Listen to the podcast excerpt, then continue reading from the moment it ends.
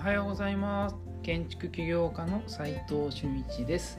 空間デザインを中心に千葉の暮らしをおすすめするボースオイズムで住宅を作ったり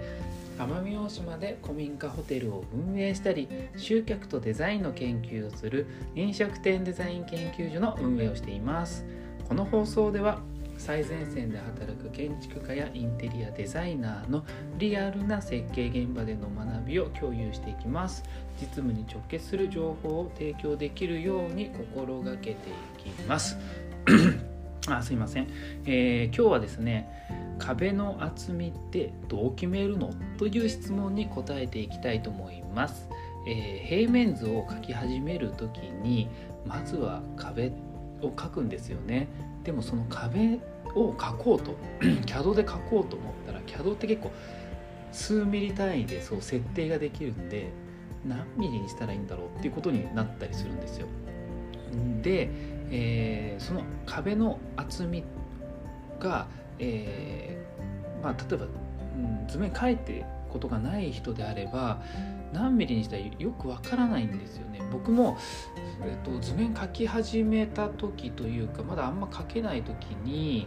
えー、資材とかの寸法があまり知らなかったんで壁の厚みってもう本当に適当に 100mm とか、まあ、100mm ぐらいでしょっつって、えー、書いていたことがあるんですよね。で、えーまあ、そんな感じだったんでそもそも図面を描くには建築資材のものの寸法を知らないと図面を描くのってめちゃくちゃ遅くなっちゃうんですよね。だからまずはえー、建築資材の大きさを覚えることが図面を描く上でめっちゃ重要だってことです。えー、すいませんなんかどんどん言ってますね。解体工事ですねこれ外。すいませんちょっと話それました。でうんとちょっとうるさいですけど、えー、ちょっとお許しください。で、えー、壁の厚みですが基本的に躯体と仕上げの下地がえー、両側からこうサンドイッチされてできてるんですよ躯体があってその両サイドに仕上げの下材板材が挟まれているという状態ですねこれは鉄とか木で作られている、まあ、骨格がね場合なんですけれども、えー、RC 鉄筋コンクリートの場合は、えー、コンクリートが打ってあるそのままの厚みなんですよね。そこに、まあ、もちろんなんか吹かすことはできるんですけれどもそれが、まあえー、壁の厚みで仕上げ打ちっぱなしコンクリート打ちっぱなしとかそうですよね。なので、えー、木や木で作る壁は、えー、躯体と、えー、両面からくる、え板のような下地の厚みの合計が壁の厚みということです。これが今日の結論なんですけれども、えそれはまあ覚えておいてねということで、え RC の場合は構造的にね厚みを決めますし内装工事ではねあんまり正直出てこない、えーと、建築の躯体としては出てくるんですけれども新たに作る壁としてはあまり出てこないので、まあ、ここでは飛ばしちゃいます。えー、でね、えー、プランニングをしていて平面計画がこう決まったら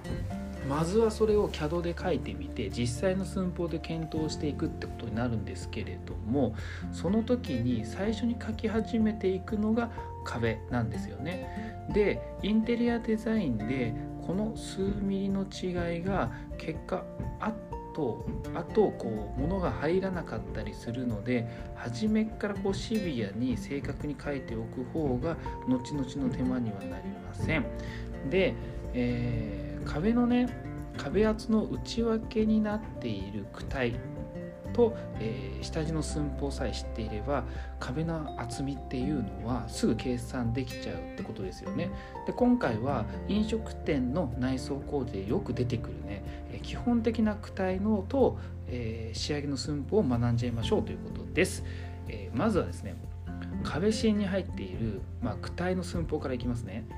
LGS と呼ばれる軽量鉄骨ですねが内装壁にはよく使われるんですけれども LGS ってどんな形してるかちょっとググってみてください、えー、すぐ出てくると思うんで LGS って入れて、えー、画像検索してみてください。で、えー、その幅はですね 45mm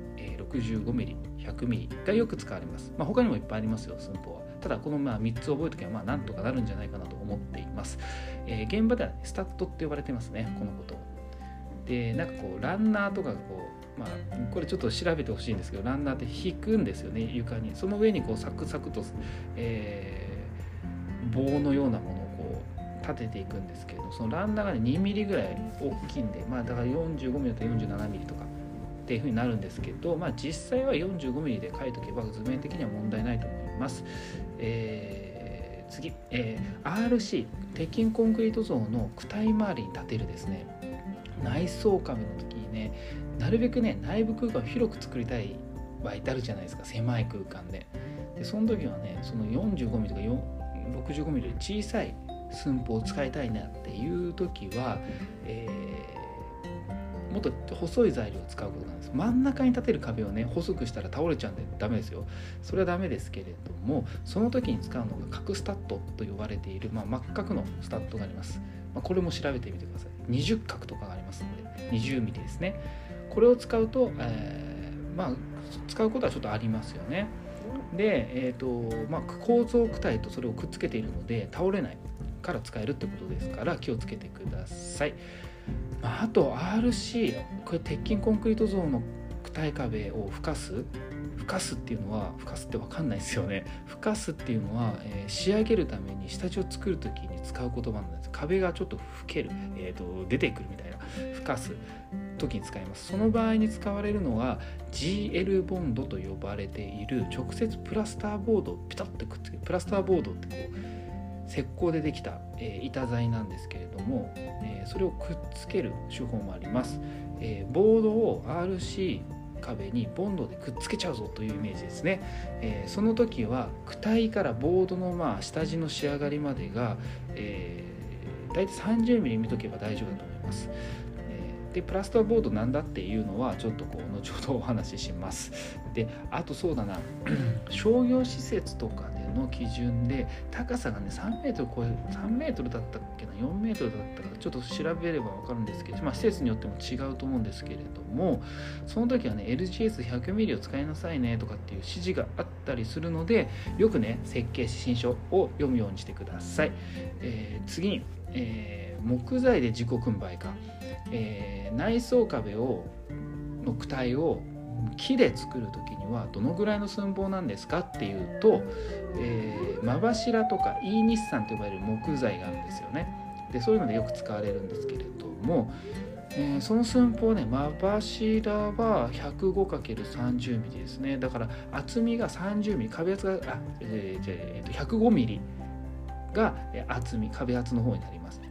あとは 90×300 あ 3090×30 というのもあります。その時は厚みを90っていう形になると思います。あなります、えー、細い壁を作る時に雑壁とかで、えー、E 日産と呼ばれている 30mm×40mm っていうのがあります。これは横で使っても縦で使ってもいいんで壁の厚みが30になればなることもあれば40になることもまあどっちでも好きな方を使った方がいいと思います。ただ40の方が強いですからね。あの壁の触れが触れに対しては、まあ、強いって言ってもそんな強くはないけど、まあ、30よりは40の方が強いですよね。使い方としては。で日本ではねこうやって木造建築で木造の住宅がね昔から広がってきたのでこの関連の木材が流通しているので、えー、住宅のね木材要は羽柄材って呼ばれてるやつとか、えー、まあ、動物とかですね、えー、野縁とか。まあ、そういった材料を調べるとよく流通している木材が調べられるのでそれを利用した方がいいと思います、えそしてですねその躯体をサンドイッチして仕上げの下地になる材料要は板材ってさっき言ってるやつですね。さっきもプラスターボードっていう単語が出てきていたと思うんですけれどもその板材の大きさが、えー、サブ6番って呼ばれてるやつと四8番って言われてるやつがあってですねでサブ6番って言われているやつが、まあ、一番使われるやつですよね。これが900等 ×1820mm の、えー、厚みが、えーと、9.5と、えー、12.5がよく使われると思います。でうんと注意したいのが、えーと、棚とか壁にくっつける時にビスをこう仕上がったとこつけるじゃないですか。ビュッて打つじゃないですか。強度的に持つようにその時は合板を使わないといけないんですよね。木がまたは真柱とか木があるところじゃないとこう弱いんですよ。でプラスタボードにビスを打ってもグッズグズになっちゃうんでビスをペロペロって取れちゃうんで、えー、基本的には棚がつかないと思ってください。ただなんでプラスターボードを使うかっていうとやっぱりこう不燃剤なんで、まあ、火に強いよねっていうとこなんですよね。でそれでよく使われているのと、まあ、石膏でできてますのでであと紙が表面に貼ってあるんですよね。うんまああとはクロスとか、えー、塗装とか仕上げがしやすいってことです。綺麗に仕上げやすい。パテとかあんましなくていいとか、まあ、そういった利点もあります。まあ、あと安いっていうのもありますよね。うん、なので、えーと、それの代わりに使うものが合板ですよね。合板はね110あ900等と 1820mm っていうのもありますし 900×1800 っていうのもあって、えー、厚みは、まあ、結構あるんですけど、まあ、3mm、えー、2.53mm、6mm 9mm、12mm ってあるんですけれども、まあ、9mm と 12mm がその代わりとしてよく使われたりします。まあ、床とかはパーチ材とか使ったりして 24mm とか、えー、使ったりすることがあったり 12mm を2枚張りして床を作ったりとかもしますが壁の場合は 9mm か 12mm がよく使われていると思います。ますあと飲食店の場合、えー、厨房内に火に強くするためにケーカル板というのを使いますね。でケーカル板の厚みっていうのは 6mm と 9mm がよく使われていて、え、6mm の1枚張りでも個人的にはね僕個人的には安く仕上げるためにはねもう十分かなと大丈夫だと思ってますが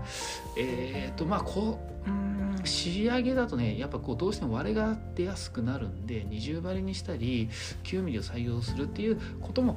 まあ、設計者としてはいいと思います。まあ、ここはねコストとの相談って感じですね。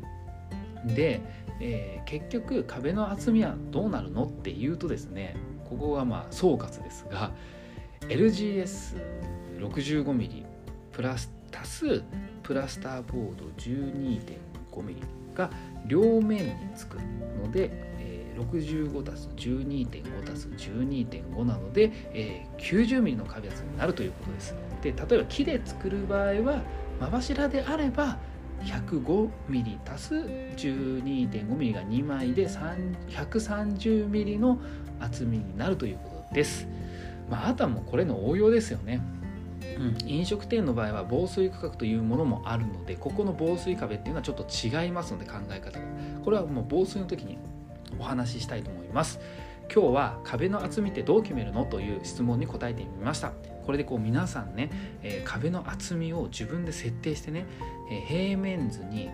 壁がやっと描けるようになったわけですよ。わからないことがある方はぜひぜひオープンチャットの方で聞いてみてください。